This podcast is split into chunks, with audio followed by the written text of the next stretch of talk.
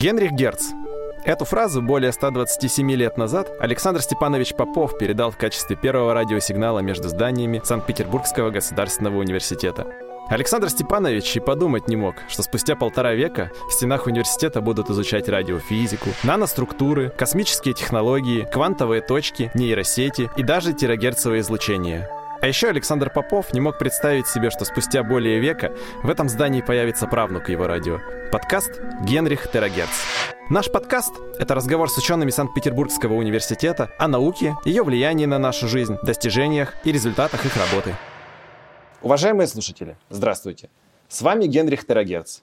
Ни для кого не секрет, что наша страна является одним из пионеров и лидеров ядерной отрасли в мире — мы с вами и сами не заметили, как атомные ледоколы начали бороздить просторы Северного морского пути, атомные электростанции питать целые города, а позитронно-эмиссионная томография заставила работать антивещество на Земле.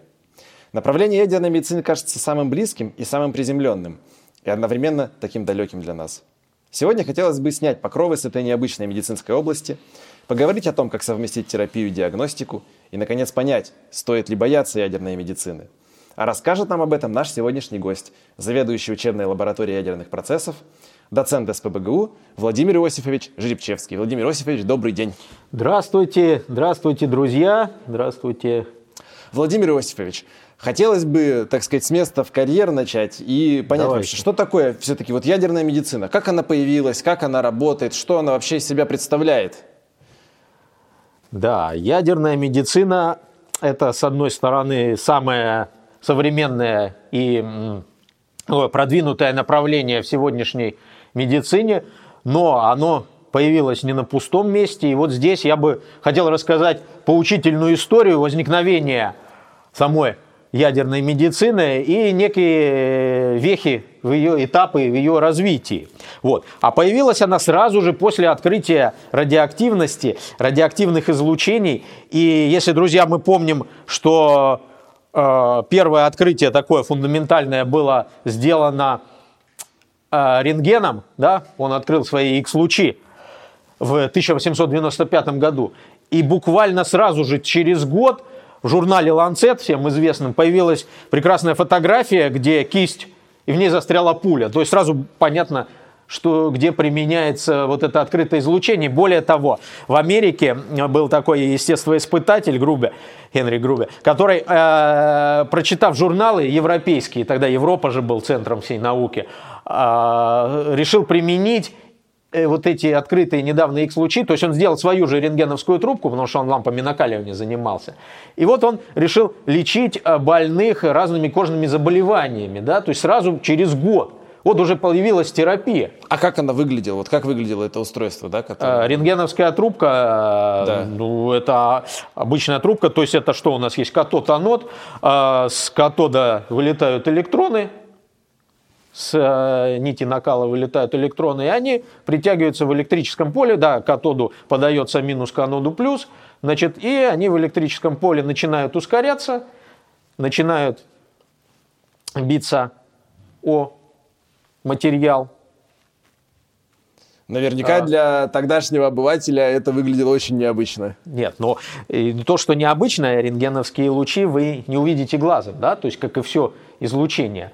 И, собственно, и сам рентген открыл довольно случайно, он забыл трубку накаливания, с которой трубкой Крукса они так называем, тогда назывались, с которой он работал, он ее забыл выключить, выключил свет в лаборатории, ушел, потом, открыв дверь, увидел, что рядом с этой вот трубкой, она еще не была, естественно, рентгеновской, вот этой трубкой Крукса, рядом лежат кристаллы платоцинистого бария, которые светятся в темноте, да?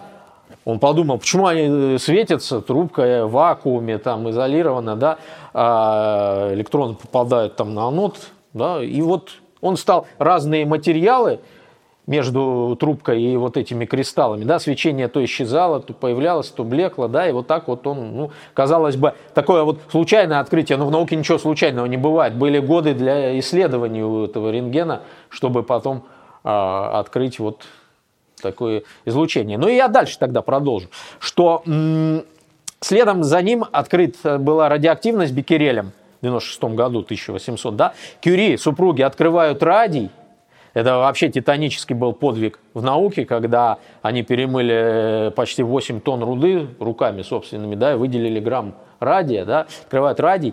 И вот это один из э, радионуклидов, который тоже практически сразу э, спускает альфа-частицы, который тоже стал использоваться э, в медицине для лечения каких-то кожных заболеваний. Это есть много примеров вот начала века.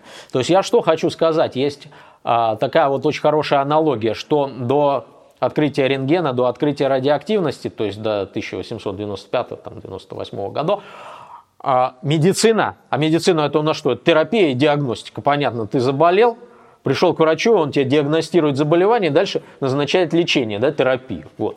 Значит, вот медицина, терапия, диагностика и фундаментальная физика, они шли раздельно, да, то есть ну, как-то были какие-то, действительно, применялись физически. Вот, например, э, открыт был микроскоп, да, он уже применяться мог в медицине. Но вот такого вот глобального, что э, связки не было. И вот после открытия радиоактивности а, фундаментальная именно ядерная физика, потому что и рентген, и Кюри, и Беккерель, все занимались фундаментальной физикой. Они переплелись воедино. То есть, если представить, что это были разрозненные ниточки – терапия, диагностика, то есть медицина и фундаментальная физика, они слились как бы в одну ткань. И с тех пор они идут рука об руку. То есть получается, что рентген изменил все?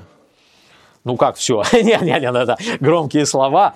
И открытие радиоактивности, вот вы же сейчас только что сказали, э, ледоколы, атомные электростанции, Конечно. да, это все пришло в нашу жизнь, да, и мы сейчас э, пользуемся многими благами ядерной и энергетики, и ядерной физики, да, и, собственно, да, изменил все не рентген, а изменили, изменила все фундаментальная наука, которую рентген, э, Кюри, Планк и многие-многие ученые тогдашние вот, были отцами-основателями, и стали развивать, да, это новое направление. Тогда вообще была в те годы революция физики, электричество бурно развивалось. Максвелл придумал свою теорию. И вот эта вот новая наука, она сразу пошла, что называется, не только вот для общих знаний, да, но и в прикладные цели. Но ведь нельзя спорить с тем, что за последние сто лет наука сделала большой шаг вперед. Ну, и конечно, на основании конечно, да. всех этих исследований появились многие вещи, которые как раз-таки мы можем увидеть и в нашей жизни. И, видимо, у этого всего есть и какой-то потенциал, какая-то перспектива развития? Или нет? Вот ядерные технологии, они все-таки имеют какой-то потолок? Или здесь... Нет, ну, здесь вот я сказал, ключевой момент – это симбиоз фундаментальной науки, которая бесконечна. Да? То есть можно делать открывать сегодня, изобретать что-то, а, что э, как бы людям простым кажется, что это для мусорной корзины, это никогда не будет применяться, никогда не будет использоваться, а через пару лет это взорвет, собственно, технологический мир. Сейчас я вот приведу несколько примеров как раз из контекста развития ядерной медицины. Ну, например, дальше, после рентгена, а, Кулич усовершенствовал вот эту рентгеновскую трубку, а Кулич работал General Electric – и сейчас все современные, собственно, компьютерная томография, компьютерный томограф используют, ну, естественно, некую видоизмененную, но ту трубку Кулиджа, которую он там в 13-14 году прошлого века, собственно, изобрел, сделал. Он был инженером, да, то есть, видите, а, фундаментальное открытие рентгена тут же нашло применение, и опять же я говорил. Дальше. А многие фундаментальные открытия, которые, опять же, были в ядерной физике, но вот в частности деление Ганс Штрасман и Лиза Майтнер открыли, что ядра делятся под воздействием нейтронов. Ну, казалось бы, ну что, выделяется энергия.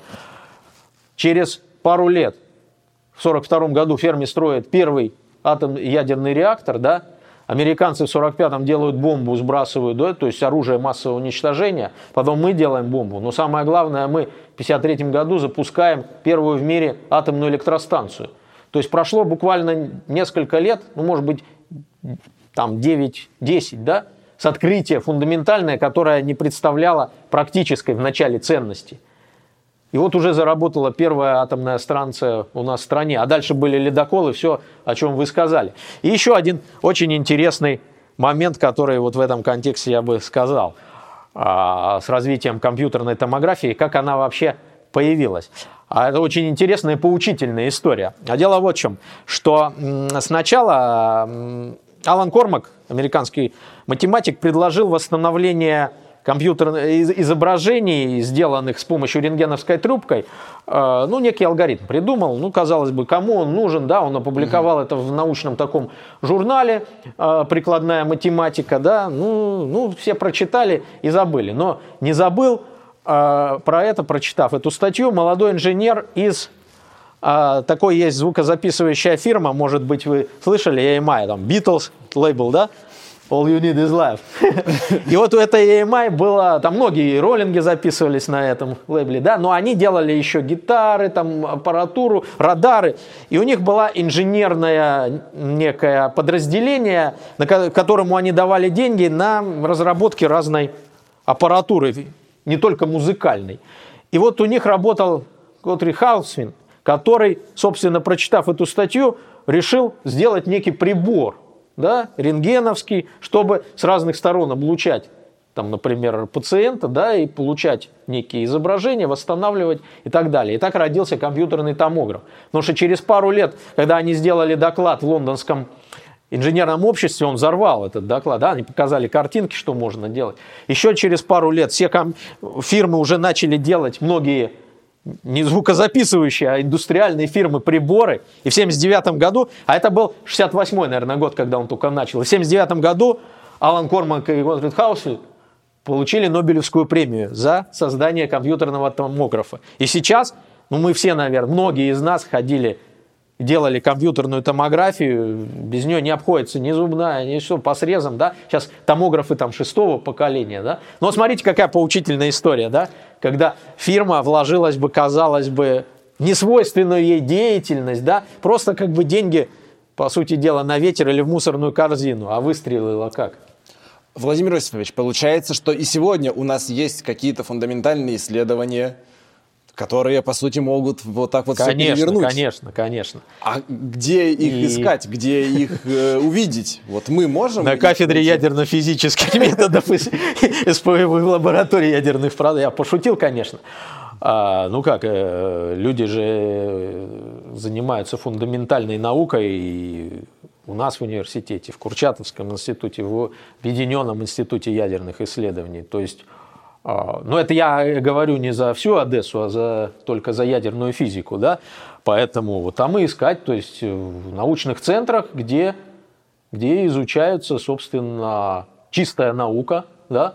но, конечно, эта наука, вот я вот сейчас примеры приводил, может выстрелить. И, и мы можем и нечто подобное медицине. ожидать, правильно? Конечно, конечно. То есть, да, прогресс-то не стоит на месте. И уже сейчас а, наши знания, они действительно применяются в разных областях, в том числе и ядерной медицины. Генрих Терагерц. Подкаст о науке. Владимир Иосифович, если позволите, хотелось бы немножко развить тему, о которой сказали выше. Вы сказали, что медицина, она как бы включает в себя терапию и диагностику, угу. два таких столпа. В ядерной медицине в последнее время можно услышать такое направление, как тераностика.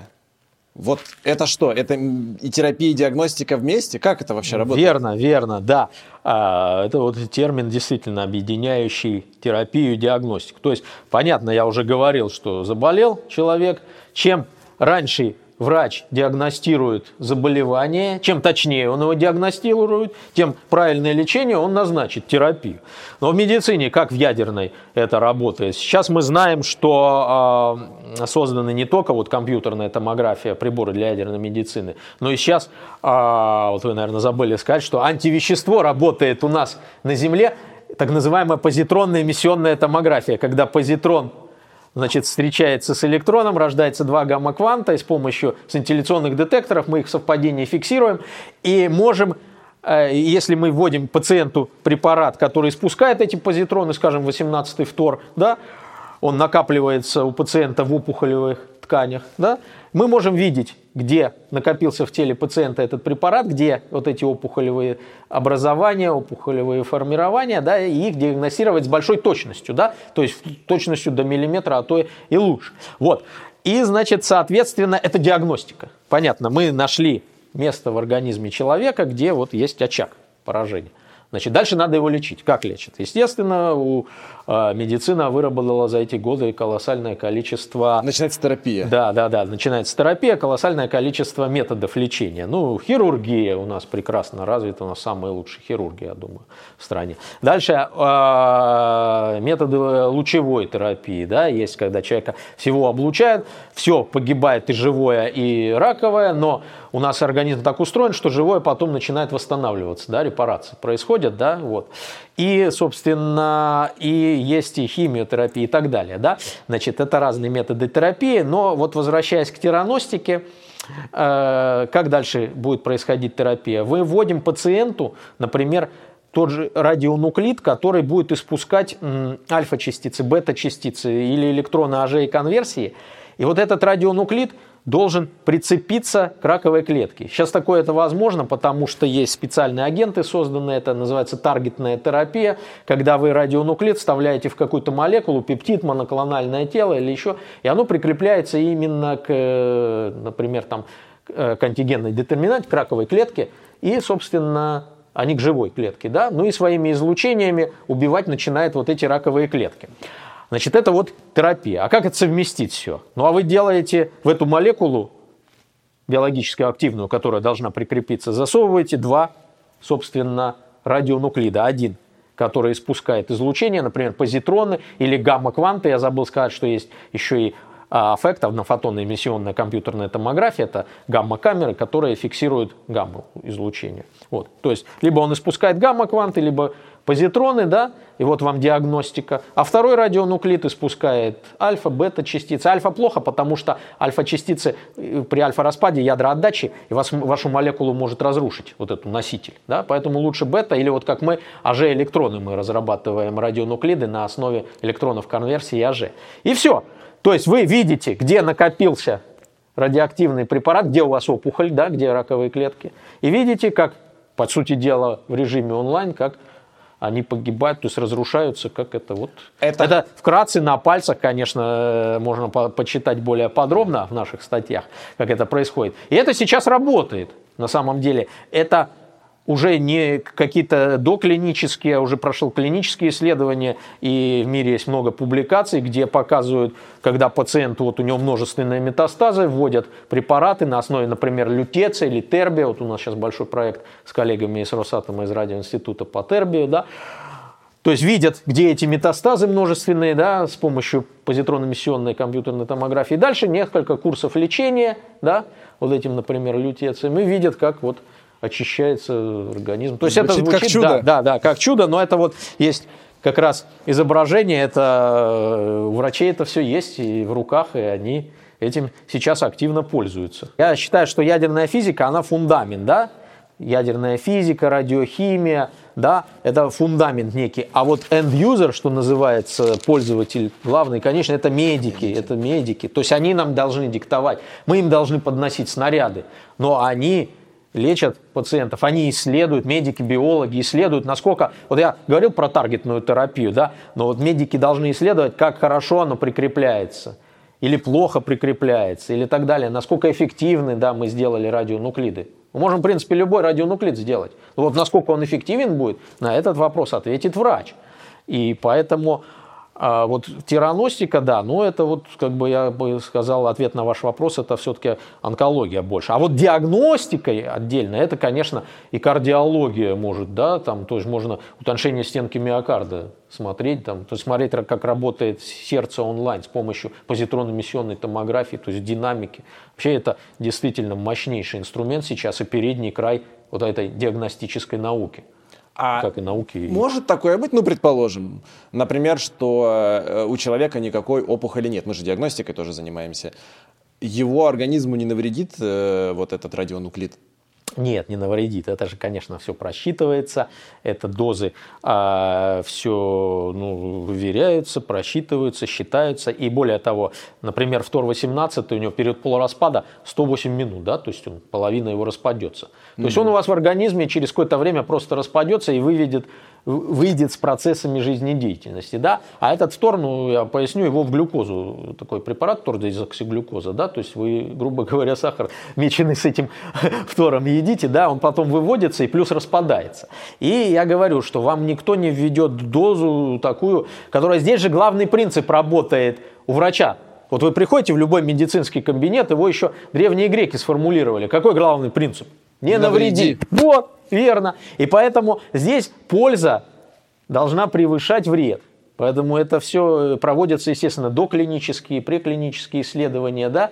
Если действительно польза видно, что намного больше, чем вред от излучения, действительно, вы правильный вопрос подняли, да? Э, могут и здоровые ткани облучаться – и рядом леж... э, расположенные здоровые с опухолью органы, которые тоже получают свою дозу, это плохо для них. Но вот здесь как раз мы и боремся за, что мы, как говорит сейчас молодежь, топим за таргетность, да, чтобы прикреплялась к раковой клетке.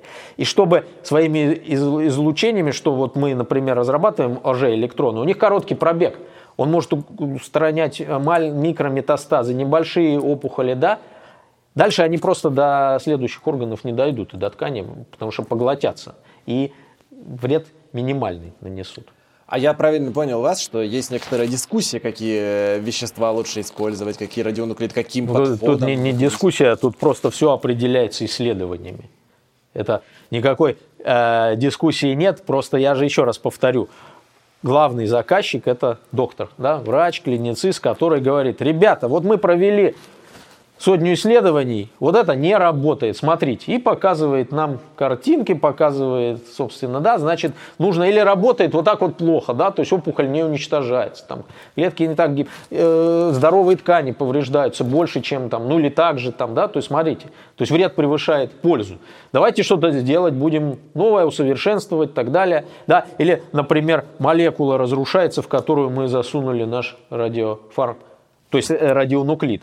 Это понятно нам, потому что я говорил, как с альфа-частицами. Поэтому здесь, здесь, конечно же, только результаты экспериментов подтверждают правильность той или иной, э, собственно, концепции того или иного метода и подхода, который используют. Вот.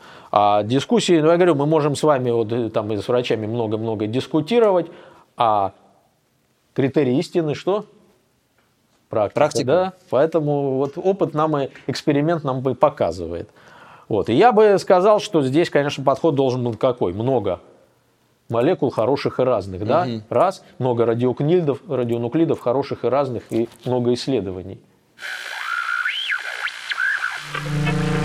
Генрих Терагерц. Подкаст о науке.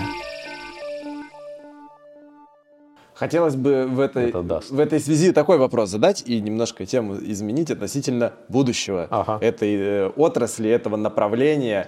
Э, вообще, вот на ваш взгляд, есть ли перспективы того, что будет выработан некий вот определенно конкретный, самый, значит, эффективный подход, э, и он там в клинической практике, может быть, закрепится?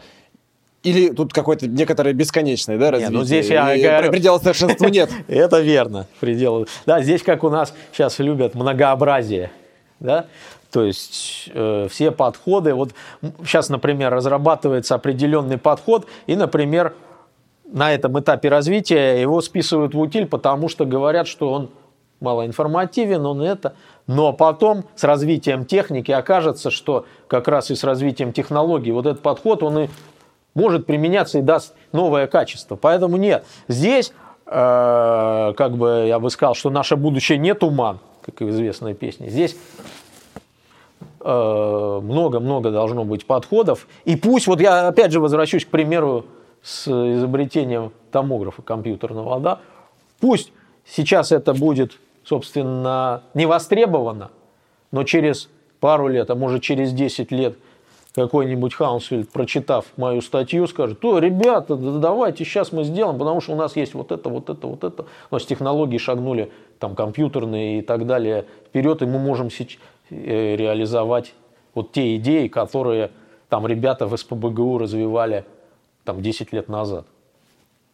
Такие идеи есть, и есть, я так Ну, понимаю, не только у естественно, нас, а- да, да, да, естественно. То есть я говорю, в России сейчас а, практически все ведущие ядерные центры, у них есть а, направление, связанное с ядерной медициной и в университетах, и в научно-исследовательских центрах. Поэтому эта тема, ну понятно, она и в приоритетах нашего развития нашей страны, да, то есть медицина, биотехнологии, да, а, здоровья человека, да, и поэтому, а поскольку это дает такие результаты, что называется, то надо это и развивать здесь и сейчас, вот. И опять же повторюсь, развиваем мы что? Фундаментальную науку, чтобы оно потом э, дало нам плоды. Это я говорю, опять же, не потому, что я вот с этим работаю, а потому что я вижу, исходя из исторического контекста.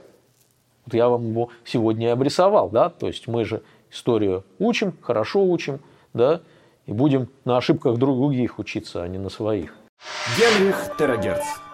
А вот сами вот э, эти вещества и сама технология, ее, так сказать, воспроизведение, вообще насколько это дорогой процесс? Вот это вот э, нужен какой-то особый подход, особое оборудование, я правильно понимаю? Значит, верно, верно. А, ну как, дорогой процесс. А, здоровье человека бесценно, человеческая жизнь бесценна, поэтому сколько бы это ни стоило, если мы спасаем жизнь человека, нам наплевать на деньги. Вот. Но с другой стороны, кому-то не наплевать на деньги. Да? Поэтому для тех, кому не наплевать, я скажу, что сейчас а, две технологии глобальные производства а, радионуклидов, которые потом используются для создания радиофармпрепаратов. Это реакторная и ускорительная. Есть еще самая такая продвинутая, современная на масс-сепараторе технология используется, но, к сожалению, в России она пока только развивается, зарождается. В Европе, вот в частности в Женеве, в ЦЕРНе, Европейском центре исследований, она уже реализована. Но вот я расскажу про две базовые, реакторная и ускорительная, чем они хороши.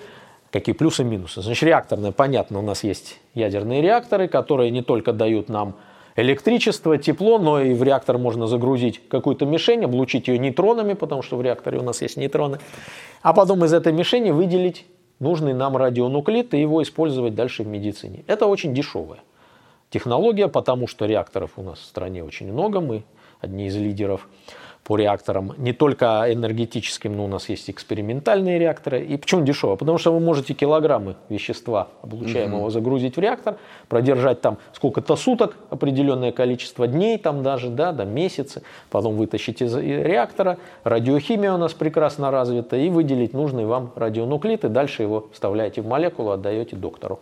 Вот.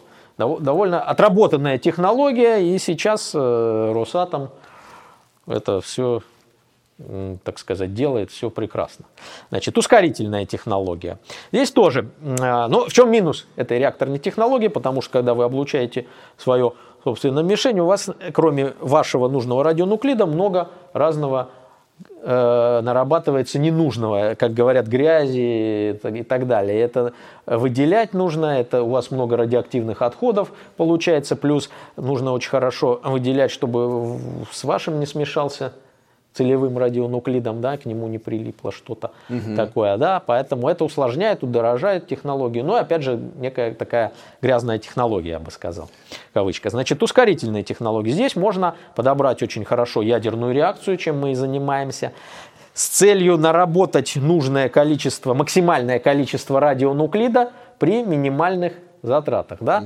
А вот на языке нашем фундаментальном это называется исследовать функцию возбуждения. Когда вы исследуете вероятность реакции, ищете ее максимальную вероятность при определенной энергии протонов или там дейтонов или альфа-частиц, которые вам ускоряет ускоритель. Вот это, собственно, а, одна из задач. То есть она как бы интересна с точки зрения физика-ядерщика, который изучает процессы ядерные реакции, механизмы ядерных реакций. А вот в приклад это идет то, что мы а, ищем, собственно, наиболее максимум вот этой вот функции. И дальше мы производим уже радионуклиды для э, технологий ядерной медицины.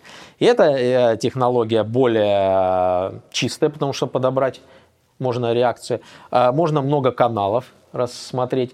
То есть, и, собственно, ну, здесь одна из проблем – это создать мишенное устройство, которое может выдерживать большие интенсивности пучков, большие токи. И вот мы в СПБГУ совместно с коллегами из э, Прометея, аналитприбора и радиоинститут такой мишенное устройство создали, и сейчас его активно эксплуатируем. Это ускоритель, ставим... судя по названию? Нет, нет, нет, это мишенное, мишенное устройство, я же говорю. Угу. Ускоритель а, – это отдельный прибор, который ускоряет нам частицы.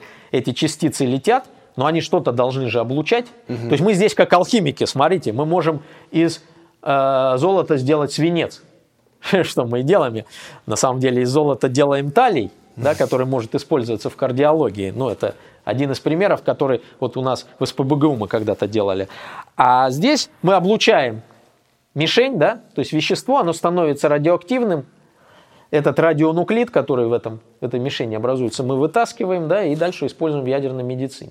Вот. Но Мишень должна выдерживать, как я уже сказал, большие интенсивности, большие потоки вот этих ускоряемых частиц. То есть, что значит выдерживать? Не греться, не расплавляться, да, иначе вы все расплавите, и у вас все утечет, все, что вы наработали. И вот этим мы, собственно, и занимались, создав вот такое вот устройство, которое сейчас испытываем на разных ускорителях и уже испытали и уже изучаем как раз вот те самые функции возбуждения – которые, собственно, нам приведут потом к производству нужного радионуклида, используемого в ядерной медицине. Владимир Васильевич, так. по этому поводу есть э, небольшой вопрос, возможно, это миф, возможно, не миф. Ага, Но когда что? слышишь э, об излучении, о радиации, о возбуждении, ну, последнее нет, но когда слышишь об радиации, об излучении, всегда как-то думаешь о том, что не опасно ли это, то есть мы же это применяем в медицине, на, uh-huh, на людях. Uh-huh. Стоит ли этого опасаться? А, ну, опасаться-то всего стоит, да, но заметьте, мы живем в радиации, мы живем в радиационном фоне. Мы сейчас с вами сидим, вы меня облучаете, потому что в вашем организме а, почти 4000 беккерелей, да, то есть в вашем организме есть калий 40 есть углерод 14 да, и то, то же самое я вас облучает, да, то есть ага. э, в организме есть радионуклиды э, природного происхождения, которые мы потребляем с пищей, да, и, собственно, сами себя облучаем, облучаем других. Вот. Радиационный фон, да, вот выйдем на гранитную набережную, местами она тоже может, потому что в граните есть крапления урановые, да, там космические лучи нас облучают, да, то есть человечество с момента своего, собственно, зарождения и живет в этом и фоне. облучается. Да, и облучается. Вот. Ну, хорошо. Дальше мы этот фон повышаем с помощью, например, создавая ядерные технологии, создавая радионуклиды. Насколько это опасно? Ну, на самом деле, я уже ответил на вопрос, что если польза превышает вред, то, собственно, понятно, что если человек выздоравливает после там, сеанса тираностики, как я сказал, у него практически исчезают вот эти метастазы множественные, да, после сеансов терапии, да, он получит дозу.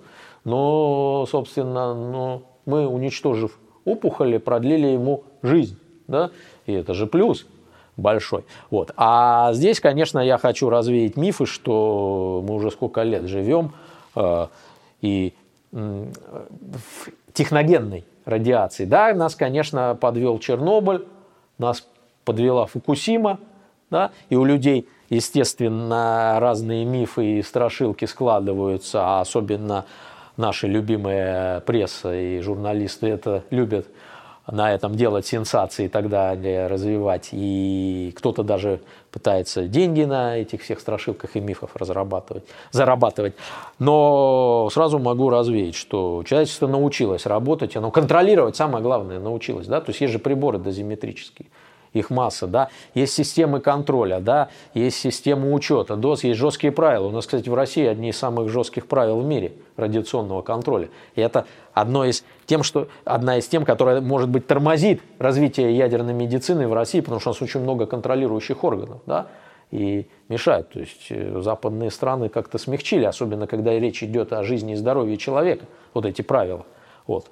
Но, тем не менее, все контролируется, опять же, и вот я говорю, что можно не бояться радиации. Опять же, повторюсь, что польза здесь превышает. Ну, вы же сами говорите, и ледоколы, и, Конечно. собственно, и спутники, и батарейки ядерные, да, и ядерные реакторы, и все, все это работает. Ядерная медицина, которая диагностирует и лечит. Тут Это отрадно слышать, и э, несколько снижает все-таки опасения.